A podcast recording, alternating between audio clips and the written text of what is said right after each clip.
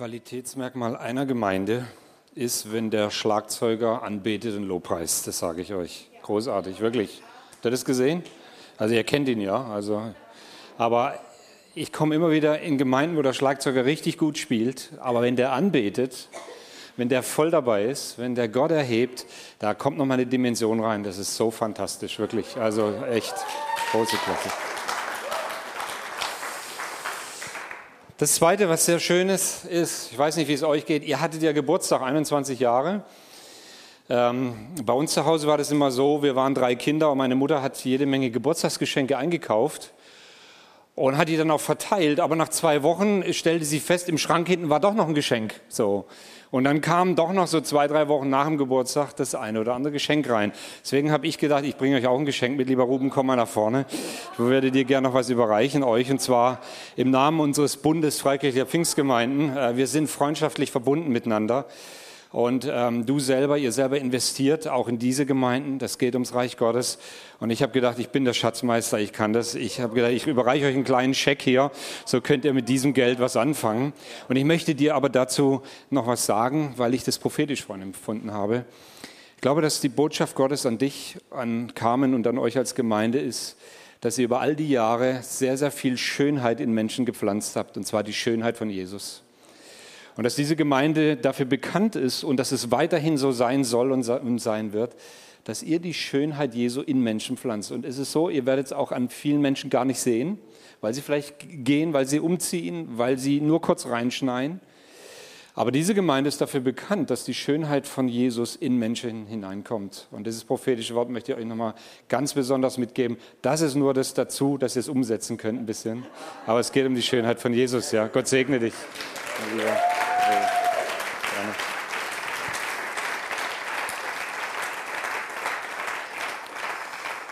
Dann sehe ich ein paar Freunde aus Felbert hier, sehr schön, genau. Freue mich, dass ihr da seid. Yes. Ich muss mal den Einstieg finden und ich fand interessant im Lobpreis gerade das Thema Tod Jesu war auch so ein äh, ganz großer Schwerpunkt und ich habe genau sowas auf dem Herzen und ich gucke jetzt mal, wie ich da reinkomme. Ähm, als ich junger Pastor war, das ist jetzt auch schon ein paar Jahre her, 19 Jahre, also jung und dynamisch, jetzt nur noch dynamisch, jung ist vorbei. So, weiß ich noch, ich habe in Lörrach angefangen vor 19 Jahren und kam in die Gemeinde und in der ersten Woche starb eine ältere Dame aus unserer Gemeinde und ich sage, ich habe noch nie eine Beerdigung gemacht. Habe meinen Vater, der ist auch Pastor, äh, jetzt im Ruhestand, habe ihn angerufen und gesagt, Papa, äh, da ist jemand gestorben, was soll ich tun? So. Und dann hat er mir per Fax, also für all die Jüngeren, es gab mal so ein Faxgerät, da kam dann so Papier raus und so, ja per Fax hat er mir dann so den ersten Ablauf einer Beerdigung geschickt. Und dann habe ich also diese Beerdigung gemacht und dann war unter anderem ein Seniorpastor auch noch dabei. Und der sagte hinterher zu mir, Daniel, predige zu den Lebenden, nicht zu den Toten, weil die Toten hören es nicht mehr. Heute geht es um Tod und Leben. Und wisst ihr, wenn man Menschen im Sterben begleitet, und das habe ich so vielfältig getan, wenn man Gebete betet am Sterbebett, dann ändern sich die Gebete auch definitiv. Wenn man gesehen hat, wie Menschen sterben, wenn man gesehen hat oder am, am Bett gesessen ist, wie Menschen gestorben sind, dann verändert ein das. Der Tod fordert das Leben heraus. Und als Pastor werde ich immer wieder zu sterbenden Menschen gerufen. Gerade letzten Montag eine Beerdigung gehabt von einer 95-jährigen Frau, die im Glauben gestorben ist, die wollte zu Jesus gehen. Ja. So, aber ich werde benachrichtigt von Ehepartnern, von Angehörigen, die sagen, komm schnell, wir wissen nicht, wie lange er oder sie noch kann. Und all diese Situationen sind so von so einer Dringlichkeit ähm, geprägt, von einer Beunruhigung manchmal, von einer Rastlosigkeit. Und dann komme ich in die Häuser, dann sind Menschen versammelt, entweder um das Bett des Sterbenden oder im Nebenzimmer. Und es ist unheimlich ruhig in diesen Häusern. Alle laufen mit ganz leisen Schritten durch den Gang und durch die Wohnung, durch das Haus. Sie sprechen kaum, als ob man schweigen müsste, wenn der Tod kommt. Und dann bin ich in Krankenzimmern gestanden, ratlose Menschen da, teilweise die Stille unterbrochen von den Tönen der Maschinen oder von den Türen, die Krankenschwestern auf und zu machen. Ich habe Menschen gesehen, die in Schmerzen gestorben sind und ich habe ganz, ganz viele Menschen gesehen, die mit einem Lächeln und einem Frieden Gottes eingeschlafen sind. Aber ich habe Verwandte gesehen, die völlig haltlos waren, weinend. Ich habe gesehen, wie Menschen in Christus gestorben sind und Menschen, die nicht mit Jesus gestorben sind. Und heute geht es mir in dieser Predigt um einen, einen, einen Menschen, einen, einen engen Freund von Jesus, der gestorben ist. Und die Frage, was können wir aus dieser Geschichte lernen? Und wir schauen uns mal die Textstelle dazu an. Danke, ihr lieben Techniker. Wir gucken uns an heute den Johannes Kapitel 11. Da geht es um den Lazarus. Lazarus, ein Mann aus Bethanien, dem Ort, in dem Maria mit ihrer Schwester Martha wohnte, war erkrankt. Maria war jene Frau, die den Herrn mit Salböl gesalbt und ihm mit ihrem Haar die Füße getrocknet hat. Und Lazarus, der krank geworden war, war ihr Bruder. Die beiden Schwestern ließen Jesus ausrichten, Herr, den, der, den du liebst, ist krank. Vers 5, Jesus hatte Martha und ihre Schwester und auch Lazarus sehr lieb. Als er nun wusste, dass Lazarus krank war, blieb er noch zwei Tage an dem Ort, wo er die Nachricht erhalten hatte. Und Vers 17, und als Jesus nach Bethanien kam, erfuhr er, dass Lazarus schon vor vier Tagen begraben worden war. Wie ist Lazarus eigentlich gestorben, habe ich mich gefragt. Hat er Schmerzen gehabt? Hat er geschrien vor Schmerzen? Ähm, ist er eingeschlafen? Ist er zugrunde gegangen? Ängstlich, friedlich? Hat, hat ihm denn jemand die Hand gehalten oder ihm Wasser gegeben irgendwie? Lazarus war krank und zwar sehr, sehr krank. Das lesen wir immer wieder. Es wird fünfmal in sechs Versen im Johannes 11 erwähnt, dass Lazarus krank ist. Das muss richtig, da war, war Dringlichkeit da. Dann hatte er zwei Schwestern, er wohnte nicht alleine, also er war offensichtlich eben nicht alleine, sie waren bei ihm, wahrscheinlich auch in dieser Stunde seines Sterbens. Und dann wissen wir, dass er einen guten Freund hatte, nämlich Jesus. Und in der Bibel steht geschrieben, er liebte Martha und Maria und er liebte Lazarus. Und er war oft bei ihnen und er lachte mit ihnen und sie aßen zusammen und sie tanzten zusammen und sie, sie, sie feierten zusammen und sie weinten zusammen und sie beteten. Sie waren sich ans Herz gewachsen, ganz einfach. Aber als Lazarus starb, war Jesus nicht da. Als Lazarus, als das Leben aus ihm wich, war Jesus nicht da. Als Lazarus seinen letzten Atemzug tat, war Jesus nicht da. Jesus war einfach nicht da. Und als Jesus sich dann endlich aufmachte, um, um zu Lazarus zu kommen, war der tot. Jesus, Jesus hatte, er hat ihn nicht, nicht knapp verpasst, nein, der Lazarus, der war begraben worden. Vier Tage war er schon begraben worden. Vier Tage später kommt Jesus. Und nach jüdischer Sitte und nach jüdischer Vorstellung war es so, dass die Seele eines Verstorbenen noch drei Tage in der Nähe des Leichnams, ich wollte jetzt gerade sagen, kreiste oder da war oder ist ja auch nur eine Legende. Ja. Also wenn Lazarus schon vier Tage im Grab war, dann ist die Möglichkeit eines Scheintods oder irgendwie so einer Wiederbelebung ausgeschlossen. Der war, um es auf Deutsch zu sagen, der war mausetot. So, ja? Okay. Jetzt gibt es zwei Begegnungen, die unsere Aufmerksamkeit verdienen. Und in diesen zwei Begegnungen reagiert Jesus ganz, ganz anders. Die erste Begegnung ist Martha und Jesus. Vers 20, als Martha hörte, dass Jesus auf dem Weg äh, zu ihnen war, ging sie ihm entgegen. Maria aber blieb zu Hause. Herr, sagte Martha zu Jesus, wenn du hier gewesen wärst, wäre mein Bruder nicht gestorben. Aber auch jetzt weiß ich, und jetzt geht sie gleich gedanklich weiter, was immer du von Gott erbittest, wird dir gegeben. Dein Bruder wird auferstehen, gab Jesus ihr zur Antwort. Ich weiß, dass er auferstehen wird, erwiderte Martha. Das wird an dem letzten Tag geschehen äh, bei der Auferstehung der Toten. So, es kommen total bewegende Worte über die Lippen von Martha. Sie sagt, Herr, wenn du da gewesen wärst, wäre mein Bruder überhaupt nicht gestorben. Herr, wenn du da gewesen wärst. Und jetzt kommt die große Frage, die ich ein bisschen umformuliere, die heißt auch heute in unserer Gesellschaft, Gott, wo bist du gewesen? Gott, wenn du da wärst. Gott, wo bist du gewesen? Dieses Stoßgebet sprechen täglich unheimlich viele Menschen. Die können nicht begreifen, dass der scheinbar liebende Gott irgendwie sie alleine gelassen hat. Sie haben eine Vorstellung irgendwie von der Nähe Gottes und hoffen, dass er in ihrer Not dann eingreift, aber es geschieht nicht. Da sieht ein Ehemann oder eine Ehefrau sieht ihren Mann beim langen, qualvollen Sterben zu. Und sie kann nicht begreifen, warum Gott diese todbringende Krankheit nicht aufhält. So viel sollte der Mann doch noch tun und die Familie war so wichtig und das Leben war noch gar nicht abgeschlossen. Herr, wo bist du gewesen? Das ist ein Familienvater, er wird von seiner Frau verlassen, die Kinder werden zum Zankapfel. Und er begreift nicht, Hatte, hatten sie nicht vor Jahren mit Gottes Hilfe die Ehe begonnen? Was ist da schiefgelaufen? Warum, warum Gott hast du nicht eingegriffen, bevor es zu spät war? Warum hast du dem Mann nicht gezeigt, dass Veränderung nötig war? Und dann ist er blind in die Krise gestolpert. Herr, wo bist du gewesen? Wisst ihr, und auf diese Frage, Gott, wo bist du? Herr, wo bist du gewesen? Vielleicht fragst du die ja heute auch. Da gibt es keine allgemeingültige Antwort. Gibt es nicht. Es gibt keine schnelle Antwort. Die Enttäuschung, glaube ich, muss irgendwo auch ausgesprochen werden und vor Gott hingelegt werden. Damit muss man umgehen. Herr, wärst du hier gewesen? Und ich weiß nicht, ob Martha diese Worte mit, mit, irgendwie mit Zweifel oder mit Zuversicht gesprochen hat. Das lese ich so nicht. Ich weiß nicht, ob sie voller Glauben an Jesus war oder ob sie voller Wut war, dass ihr Freund Jesus jetzt nicht da gewesen ist. Sarkastisch, wütend. Vielleicht hat sie ihm die Worte zugeschrien oder geschluchzt. Kann ja sein. Aber die Reaktion von Jesus, und das ist ja das, und äh, die Reaktion ist total hart von Jesus. Äh, also, das sind Worte, die Jesus ausspricht jetzt, die gar kein Mitgefühl haben.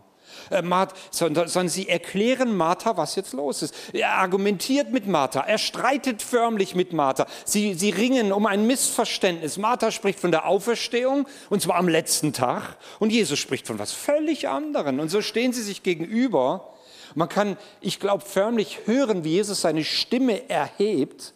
Martha in Traurigkeit, in Verzweiflung irgendwie verstrickt so, die kann sich nicht befreien aber nichts von Jesus an Sympathie oder Verständnis, sondern es kommt nur eins, Wahrheit. Er weist Martha in ihrer Meinung, in ihrer Sorge, in ihrer Verzweiflung zurück und dann heißt es hier weiter, ich bin die Auferstehung, sagt Jesus, und das Leben. Wer an mich glaubt, der wird leben, auch wenn er stirbt. Und wer da glaubt und glaubt an mich, wer da lebt und glaubt an mich, der wird nimmer mehr sterben. Und jetzt kommt die Frage, glaubst du das? Martha findet in diesem Moment, so, so, so lese ich den Text, habe ich da so rein vertieft, in diesem Moment Hoffnung. In diesem Moment der Wahrheit bekommt sie Hoffnung. In dem Moment, als das aufkommt, die Wahrheit über Auferstehung und Leben, bekommt die Martha plötzlich wieder festen Boden unter den Füßen. In diesem Moment findet ihre Seele Ruhe. Und über Ruhe haben wir letzten Sonntag gehört. Über innere Ruhe. Und dann heißt es Vers 27, sie spricht zu ihm, ja Herr, ich glaube, dass du der Christus, der Sohn Gottes bist, der in die Welt gekommen ist. So Jesus stellt seine Göttlichkeit dar, er, stellt, er schenkt Trost, Hoffnung, Zuversicht. Und zwar nicht in dem, dass er sagt, was er könnte, was er alles tun würde vielleicht, sondern er sagt selber, ich bin es. Nicht, ich kann vom Tod erwecken, ich kann irgendwie Leben geben, ich, ich, ich, ich impf dich mal, du kriegst eine Spritze Leben, du, was auch immer. Er sagt, nein, ich bin es. Er stellt sich da und sagt, ich bin die Auferstehung und das Leben. Ich bin es in Person. Geber und Gabe sind eins. Es ist Jesus. Es geht nicht um eine Methode. Es geht nicht um Religion, um Christentum. Es geht nicht um, um irgendwelche Dinge, die wir erlernen. Es geht um eine Person und die ist am Kreuz von Golgatha gestorben und sie ist wieder auferstanden und es ist Jesus. Könnt ihr dazu Amen sagen? Halleluja. Es geht um Jesus. Ich mag keine Religion. Und ich werde so oft angesprochen, so, weil ich ja Pastor bin und Religion. Nein, bei Religion geht es immer darum, du musst was tun, du musst opfern, du musst beten, du musst dies und das. Bei, Im Christsein ist, ist es folgendermaßen, es ist alles bereits getan, alles. Das vollkommene Werk von Jesus. Und wir fangen an, da das auszubreiten und, und das zu leben und das zuzulassen und aufzuräumen, denn der Heilige Geist will unser Leben, unser Herz wirklich verändern. Wir wollen ihm nacheifern. Ja, ich möchte Jesus nacheifern, aber nicht im Sinne der Werksgerechtigkeit. Nicht im Sinne von, ich muss doch. Und ich gehe davon aus, du bist freiwillig hier heute Morgen. Ey, ganz stark hoffe ich das. Ja. Ich will jetzt lieber nicht die Gegenprobe machen. Der Ruben hat angerufen und gesagt, komm, komm mal schnell, du. Äh, nein, wir sind freiwillig hier. Ja. Wir wollen Jesus nacheifern. Christ, Christsein, als Christleben heißt, ich nehme den Tod von Jesus und seine Auferstehung für mich an. Ich vertraue Jesus Christus, den wir gerade so, so großartig erhoben haben, den wir zugesungen haben. Ich vertraue ihm und weiß, dass er mein Leben verändert. Und ohne Jesus gibt es keine Rettung und kein Leben. Punkt aus. Und das ist die Botschaft, die wir heute haben. Es geht nicht um Humanismus, es geht um Jesus Christus, es geht um eine Person. Und die wollen wir groß machen. Und die Schönheit von Jesus soll durch euch und durch eure Gemeinde noch viel, viel größer und stärker verbreitet werden. Du, da wo du bist, an deinem Arbeitsplatz, zu Hause mit den Kindern, die gerade rumquäken und die Windeln voll haben, bin ich froh. Ich bin mittlerweile zweifacher Großvater. Hey, das ist so was Schönes. Keine Windel mehr wechseln, nichts mehr. Wow. Und trotzdem alles genießen, ja. Liebe, liebe jungen Eltern, es geht alles vorbei. Die zweite Begegnung in dieser Geschichte, die finde ich auch so klasse, ist die Begegnung von Jesus mit Maria. Lass uns da mal den Text anschauen. Vers 32. So wie Maria an den Dorfeingang kam und Jesus erblickte, warf sie sich ihm zu Füßen und rief, und jetzt kommt's, hört mal, Herr, wenn du hier gewesen wärst, wäre mein Bruder nicht gestorben. Beim Anblick der weinenden Frau und der Juden, die sie begleiteten und mit ihr weinten, erfüllten ihn Zorn und Schmerz bis ins Innerste erschüttert. Also da steht wortwörtlich, ihm drehten sich die Gedärme innerlich um, ja, steht da. Fragte er, wo habt ihr ihn begraben? Und die Leute antworteten, Herr, komm mit, wir zeigen es dir. Jesu Augen füllten sich mit Tränen. Seht, wie lieb er ihn gehabt hat, sagten die Juden. Maria richtet genau exakt dieselben Worte an Jesus. Herr, wenn du da gewesen wärst, wäre mein Bruder nicht gestorben. Herr, wärst du hier gewesen. Herr, wenn, dann und so. Ja, und Jesus, die Antwort von Jesus ist jetzt komplett anders. Und das ist das, was mich so begeistert. Er reagiert völlig anders. Jesus ist sprachlos. Er wird in die Traurigkeit irgendwie hineingezogen förmlich. Er fühlt ihren Schmerz. Und er ist überwältigt von Schmerz. Jesus fängt an zu weinen. Und das Einzige, was er sagen kann, ist, wo ist er? Wo ist mein Freund? Wo habt ihr ihn hingelegt? Ich glaube, selten wird Jesus so verletzlich dargestellt wie auch in dieser Geschichte. Und Jesus begegnet der Maria eben nicht mit Wahrheit, das hat er mit der Schwester Martha gemacht, nein, er begegnet ihr mit Tränen. Jesus ist zutiefst getroffen und betroffen. Und Maria, Maria findet in dem Moment der Tränen Hoffnung.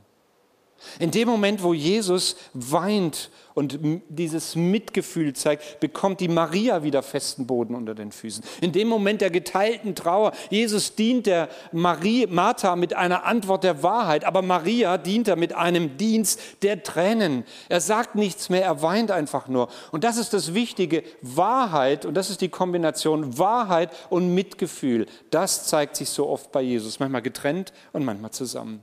Jesus dient uns heute durch Wahrheit, aber auch durch einen Dienst des Mitfühlens, Mitweinens und Mittragens.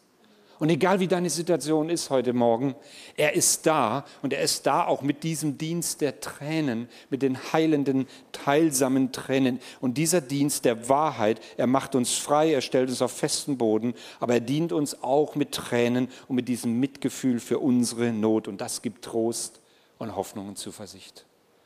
Mitgefühl und Wahrheit. Und wir tragen diesen Dienst der Wahrheit und der Tränen, so will ich es mal sagen. Du trägst ihn. Es gibt Momente, wo es darum geht, die Wahrheit ganz deutlich hervorzuheben. Und es gibt Momente, wo die Tränen notwendig sind. Da, wo Gott dich hingestellt hat, an deinen Arbeitsplatz, da, wo du in der Schule bist, da, wo du zu Hause bist. Dieses, diesen Aspekt von Wahrheit und von Tränen von Wahrheit und Liebe. Und Jesus hat es in einer großartigen Balance hinbekommen. Er hat immer die Wahrheit gesprochen, aber die Menschen haben sich immer auch geliebt gefühlt. Außer die Pharisäer, die Religiösen. Und da bin ich auch ganz arg allergisch geworden, zunehmend. Gegen alles, was sich als religiös darstellt.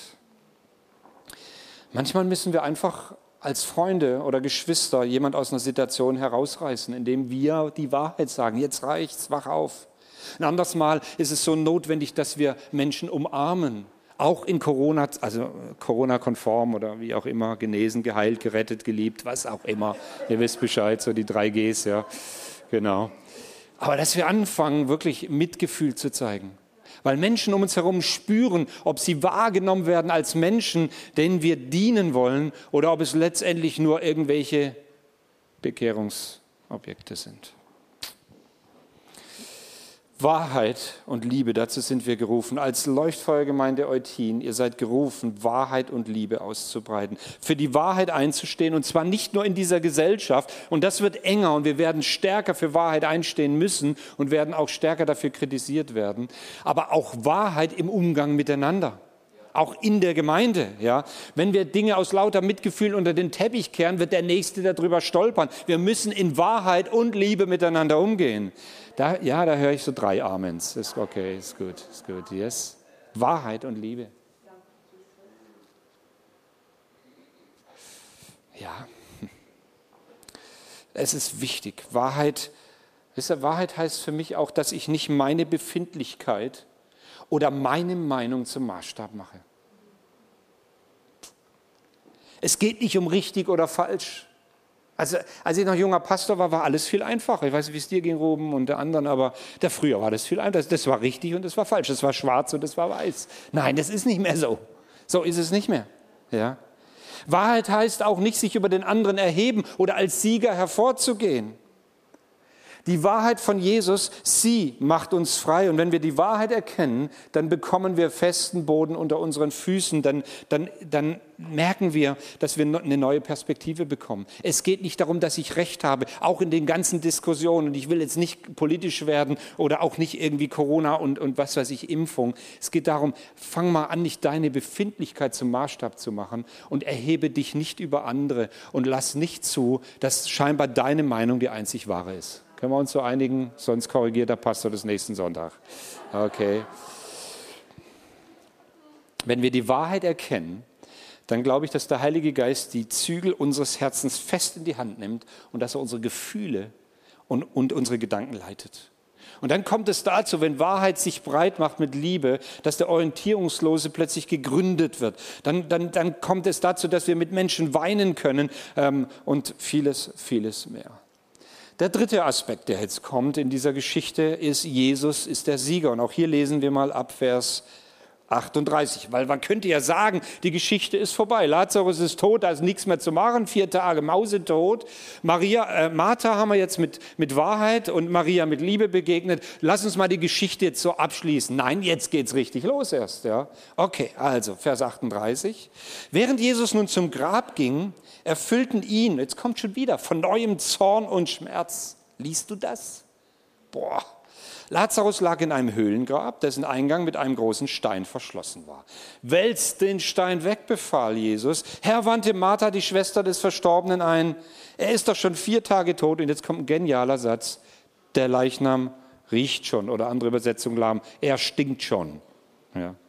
Aber Jesus sagte zu ihr, habe ich dir nicht gesagt, wenn du glaubst, wirst du die Herrlichkeit Gottes sehen? Vers 41. Man nahm nun den Stein vom Eingang weg. Jesus richtete den Blick zum Himmel und sagt, sagte, Vater, ich danke dir, dass du mich erhört hast. Und ich weiß, dass du mich immer erhörst, aber wegen all der Menschen, die hier stehen, spreche ich es aus. Ich möchte, dass sie glauben, dass du mich gesandt hast. Und dann rief er mit lauter Stimme, Lazarus, komm heraus. Der Tote trat heraus, Füße und Hände mit Grabbinden umwickelt und das Gesicht mit einem Tuch verhüllt, befreit ihn von den Tüchern und lasst ihn gehen, befahl Jesus den Umständen. So, jetzt mal ganz kurz, also der war eingewickelt. Ich habe so ehrlich gesagt so über, wie ist der denn rausgekommen? So, ja, so, ganz ehrlich. So, also der hat, der hat ja gar nichts gesehen. Der ist irgendwie ist der so, ja, so. Ich will jetzt nicht näher daran gehen. Also so stelle ich mir das vor. Und Jesus sagt ganz, ah, der lebt so, der hat ja, also die Maske ist ja nichts dagegen, der hat schwer geatmet, ja, so richtig schwer. Die muss, und dann sagt Jesus nicht, ich mache das mal, sondern ihr, das ist euer Job. Das ist, der, das ist der Auftrag der Gemeinde Jesu. Wir sollen Menschen von den Grabbinden befreien. Das ist unser Job.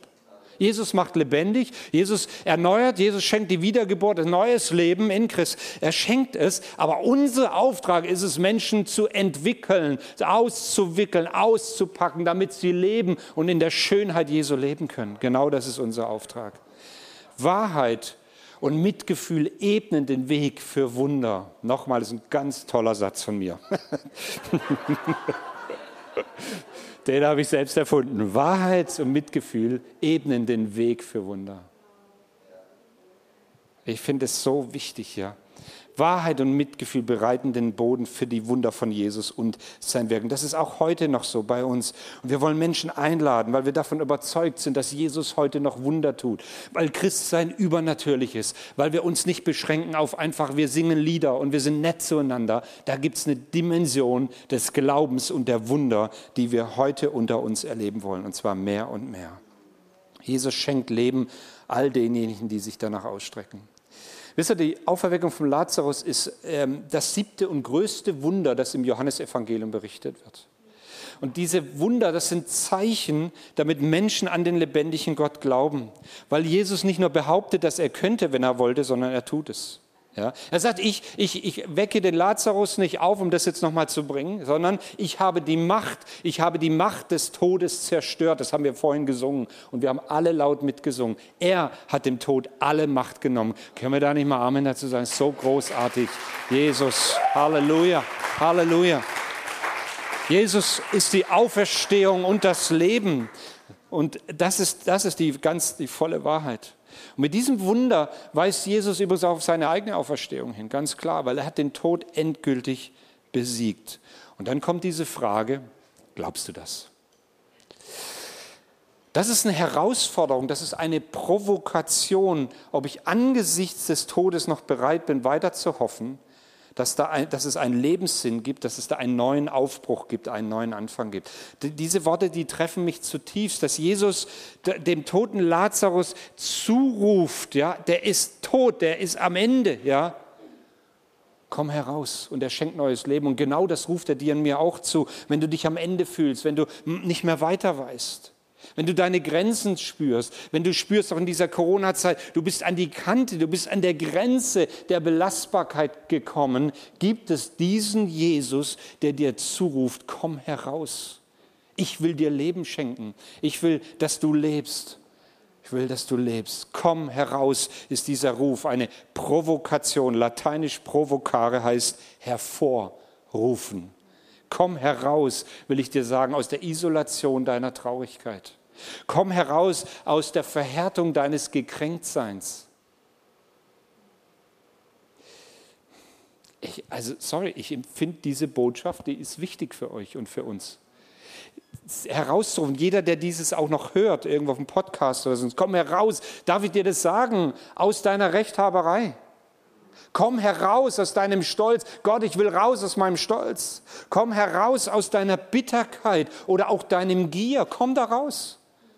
Jesus steht vor dieser Grabhöhle, wo du drin bist und sagt, komm heraus. Er will, dass wir lebendig sind. Er will, dass wir, dass wir schön sind, um das immer wieder aufzugreifen. Ah. Und wo du tot bist, wie begraben, wie eingewickelt, da trifft dich genau dieser Ruf, komm heraus um Neues zu wagen, an Vergebung, an, an Verständigung, einen neuen Anfang, neue Schritte ins Leben hinein zu wagen.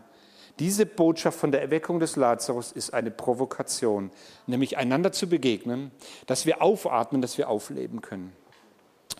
Ein paar so längere Gedanken zum Schluss. So, der erste Punkt ist der, Gott hilft. Das Wunder an Lazarus ist nicht nur Wunder für ihn, sondern auch für seine Schwestern Maria und Martha. Der Name Lazarus im Hebräischen Elesa bedeutet Gott hilft. Also schon der Name ist Programm und er deutet auf diese Rettung aus dem Tod einfach hin. Jesus hat seine Herrlichkeit an Lazarus gezeigt. Und jetzt kommt der Punkt. Einige Kapitel später lesen wir, dass Menschen kamen, weil Jesus irgendwo war und sie wollten Jesus sehen. Aber nicht nur Jesus. Was wollten die noch sehen?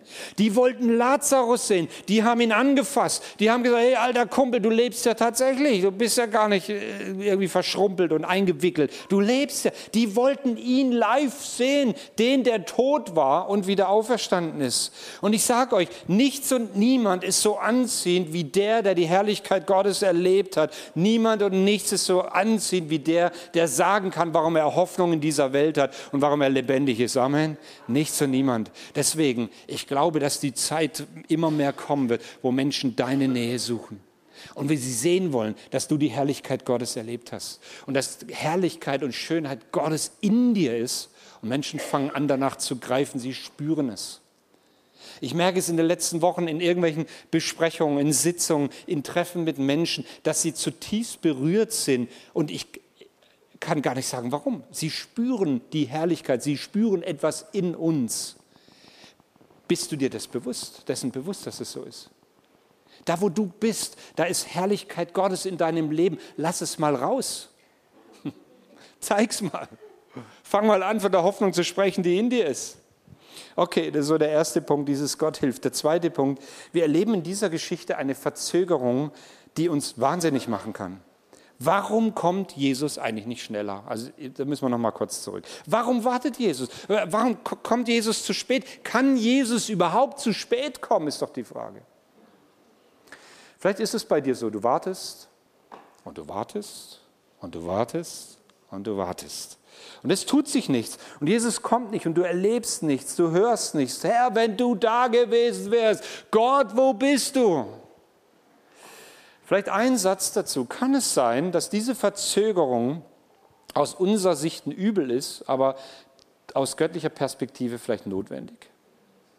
Und da möchte ich dir den Satz geben, den unsere Gebetsleiterin Irmgard, die ihr ja auch kennt, äh, unsere Gebetsleiterin Irmgard hat einen, die ist, keine Ahnung, 73, voll des Heiligen Geistes. Wenn du mit der zwei Sätze sprichst, ist es wie vier Wochen Mallorca-Urlaub. Wirklich, die ist sowas von Herrlichkeit Gottes. Die sagt ganz einfach, Gott tut nie nichts. Er ist immer am Werk, ob du das siehst oder nicht. Er tut nie nichts. Er ist immer dran. Ja. So manchmal ist so eine Verzögerung, keine Ahnung. Ich, ich, ich warte übrigens auch überhaupt nicht gerne, ja. aber manchmal ist es notwendig. Ein anderer Punkt, das Thema Wunsch, Wunscherfüller. Martha glaubte an Gott und sie hatte diese Lehrmeinung, um darauf nochmal zu kommen. Am Ende der Tage wird Gott Gericht halten und dann werden die Toten auferweckt werden. Maria sah in Je äh, Martha sah in Jesus den direkten Vermittler zu Gott und wenn Jesus Gott bat, so Martha Marthas Überzeugung, dann reagiert Gott. Aber jetzt war Lazarus tot. Kein Sinn mehr. Jesus konnte also dann wohl nur noch, weil der war tot, nur noch für die Belange auf dieser Erde bitten irgendwie. Toten, die Toten waren auf der anderen Seite, die warteten aufs Gerichtsurteil. Und Martha wollte aber ihren Bruder haben. Und zwar ganz irdisch. Sie wollte ihn konkret wiederhaben. Und Jesus verändert ihren Glauben indem er das genau das sagt, ich bin. Und er stellt klar, dass er aus göttlicher Autorität heraus spricht und handelt. Aber er war nicht der gute Wünscheüberbringer. Ja, weil er den besonderen Draht hat. Jesus ist nicht der, der den Kummerkasten hat, da kannst du deine ganzen Kummerbriefe reinwerfen und dann schauen wir mal, ob er irgendwie so, so, so einen Brief durchliest und dann auch irgendwie erhört. Nein, Jesus ist Gott selbst. Und wer Jesus vertraut, wer sein Leben mit Jesus verbindet, der hat Anteil an Gottes Leben und Ewigkeit. Und wer in dieser engen Beziehung zu Jesus lebt, der kann, den kann niemand und nichts mehr wegreißen. Auch der Tod hat seine Macht verloren. Definitiv. Und Martha lernte also in dieser kurzen Begegnung, und das fand ich gut, dass es nicht in erster Linie um die Erfüllung meiner Wünsche geht, ihrer Wünsche, sondern dass Jesus sich mit Martha verbinden wollte. Er wollte ihr Anteil an seinem Leben geben. Es ging nicht so sehr um die Frage, alle Wünsche erfüllt und die Weihnachtswunschliste abgearbeitet. Nein. Jesus öffnet ihr die Augen. Sie suchte Lazarus, ihren Bruder, und sie fand Jesus. Und so glaube ich, ist es ganz wichtig, dass wir in Jesus nicht den Wünscheerfüller sind, den Wundertäter, der irgendwie unser aus dem Fugen geratenes Leben wieder zurechtbringt. Jesus zeigt sich anders. Er möchte uns Leben schenken. Er möchte sich mit uns verbinden. Er will uns in seinen Einflussbereich ziehen. Und zwar nicht alle Wünsche erfüllen sich und manche Sterben verhindert er auch nicht. Aber in allen Grenzsituationen, in allen Herausforderungen deines Lebens bietet er sich an, dass er da ist und er lässt dich nicht los. Und er hält dich fest und er steht für Leben, das von keinem Tod begrenzt wird. Ein weiterer cooler Satz, den ich doch nochmal aufgreifen will, ihr seid ja noch da. Ähm, er stinkt schon. Er stinkt schon. Haben wir das da? Genau, er stinkt schon. Martha war total entsetzt, als Jesus die Grabhöhle öffnen ließ. Ich meine, der hat ja in Autorität gesprochen und dann erstinkt schon. Jesus wundert sich. Gerade hat sie noch Glauben gehabt. Gerade war sie noch ganz vollmundig im Glauben dabei und jetzt zweifelt sie an der Vollmacht von Jesus. Ja, so ihr Vertrauen war irgendwie theoretisch. Ja, ich glaube an Jesus, Komma, aber Punkt, Punkt, Punkt. Sie glaubte nicht, dass er auch Herr über den Tod war. Definitiv nicht. Ich glaube, dass Jesus ewiges Leben schenkt, das hier und jetzt schon anfängt. Aber wenn dann Sorgen und Probleme und Ängste kommen, dann stehen wir manchmal in der Gefahr, viel zu schnell aufzugeben. Boah, jetzt ist, oh nee, jetzt. Mm, mm. Dann, dann haben wir so das Gefühl, dafür ist Jesus jetzt gar nicht zuständig. Aber nochmal, im Johannesevangelium wird zweimal berichtet, dass Jesus zornig wurde über mangelndes Vertrauen und mangelnden Glauben an ihn und an seine Macht. Und ich möchte dir sagen, ein theoretischer Glaube ist ein toter Glaube. Lass uns, lass uns immer mehr hineinwachsen, dass wir wirklich diesem Gott vertrauen, der Herr über Leben und Tod ist. Dass es nicht nur theoretisch ist, sondern dass er definitiv alles tun kann. Unser Gott kann alles tun. Für ihn ist nichts unmöglich. Aber es geht um unsere Beziehung zu ihm, dass wir ihm vertrauen mit allem, was wir sind und haben. Und ich komme zum Schluss. Der letzte Punkt ist, es geht mir heute noch um diesen Ruf von Jesus. Jesus, er rief hier einen Toten zurück und er ruft auch heute Menschen, die fern von Gott sind, dass sie leben sollen. Er ruft die von Gott, vom Leben abgeschnittenen Menschen zu sich. Er will, dass Menschen zum Leben kommen. Und diese Liebe, die er dafür beweist, die hat ihn das alles gekostet. Aber Liebe ist Voraussetzung für diesen Ruf. Komm heraus. Nur so geht es. Er möchte dass auch nicht, dass wir anfangen, wie Lazarus in unseren Gräbern zu stinken wir müssen erstmal anfangen, da rauszukommen und dann im zweiten Schritt zu sagen, wir lieben Menschen. Warum? Weil Gott Menschen liebt. Weil ich bin, ich bin gestern, vorgestern hier durch, durch Eutin gelaufen, habe hab einen tollen Kuchen genossen und einen Kaffee und saß da allein in der Sonne. Ja, ihr habt ja eigentlich nur Sonne, wenn wir da sind. Und ich habe das genossen, ich habe die Menschen gesehen, habe so unterschiedliche Menschen und immer wieder kommt mir dann dieser Punkt, Gott, du liebst jeden einzelnen Menschen. Und mich auch noch dazu. Hammer. Hammer, Hammer. Aber diese Liebe, sie kostete ihn das Leben.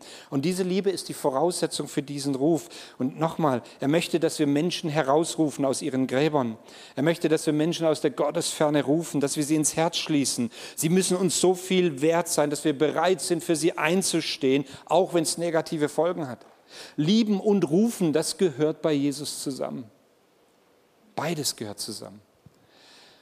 Und du bist gerufen, aus deiner Höhle rauszukommen, wie immer die heute Morgen auch heißt. Wo immer du dich auch verschanzt hast in deiner Höhle. Ich will nicht, dass du stinkst und ich will auch nicht stinken. Ich will lebendig sein und ich will dann zweitens dieses lebendige Leben weitergeben zu unseren Mitmenschen, weil Jesus liebt sie und ich möchte immer mehr dahin kommen, dass ich jeden Menschen aus den Augen und aus der Perspektive Gottes sehe. Wo stehst du heute Morgen? Kann sein, dass du sagst, ich stehe in so einer Phase, wo ich irgendwie aufgerüttelt werde durch dieses Wort, komm heraus aus einer Situation. Vielleicht bist du an dem Punkt, dass du sagst, ich glaube, ich brauche wirklich neu eine Liebe für Menschen in meinem Umfeld. Und ich weiß, was es heißt, wenn man einen bösen Nachbarn hat. Da kann der Frömmste auch nicht im Frieden leben. Ja? Da brauchst du göttliche Liebe, das ist so. Aber ich möchte euch zurufen und dir persönlich zurufen, Gott will sich mit dir verbinden. Und aus eigener Kraft brauchen wir schon gar nichts machen. Du brauchst wirklich die Kraft des Heiligen Geistes. Ich brauche die Kraft des Heiligen Geistes, damit aus totem Leben entsteht. Und das ist unser Auftrag. Wir sind nicht gerufen, uns bis zum Himmel zu retten. Und dann irgendwie die Fahrkarte, ich bin da. Nein, Leute, vergiss es. Wir haben noch was zu tun. Wir haben, und zwar nicht aus unserer Kraft, und das finde ich so großartig, sondern aus der Kraft des Heiligen Geistes. Lasst uns da wirklich hineingehen. Ich lade euch ein, mit mir aufzustehen. Wir wollen noch eine Zeit des Gebetes nehmen. Und ich empfinde innerlich wirklich, dass wir gerne auch nochmal mit dem Gebetsteam miteinander, wir würden euch gerne einfach dienen. Ich glaube, dass der ein oder andere heute Morgen sagt, ich brauche wirklich eine Berührung durch den Heiligen Geist. Ich brauche heute Morgen etwas, was, was mir Leben, Neuleben einhaucht. Vielleicht sitzt du da und du weißt nicht, wie du aus dieser Höhle herauskommen sollst. Dann gilt dir dieser Ruf. Jesus ruft und sagt, komm heraus. Es ist meine Kraft, die das möglich macht. Wir wollen mal unsere Hände heben, wenn du das möchtest und einfach von Gott erwarten. Heiliger Geist, danke dir so sehr, dass du da bist. Dass dein Wort die Wahrheit ist, dass dein Wort uns herausruft und uns Leben aufzeigt. Und Heiliger Geist, ich bete, dass du unsere Herzen berührst in diesem Moment bete, dass du wirklich da, wo, wo Hoffnungslosigkeit und Resignation sich breit gemacht hat, du mit neuem Leben hineinkommst. Herr, da wo, wo scheinbar schon abgestorben ist, bist du der Gott des Lebens. Und ich bete, dass neues Leben in Situationen kommt, in Ehen und Familien, mit Kindern, mit Verwandten, mit Freunden in der Umgebung. Ich bete, dass dein Leben sich ausbreitet durch uns, Herr, weil du in uns lebst. Wir wollen sehen, Herr, wir wollen deine Herrlichkeit sehen. Wir wollen, dass andere Menschen das Eutin und Umgebung sieht, was für ein herrlicher Gott du bist.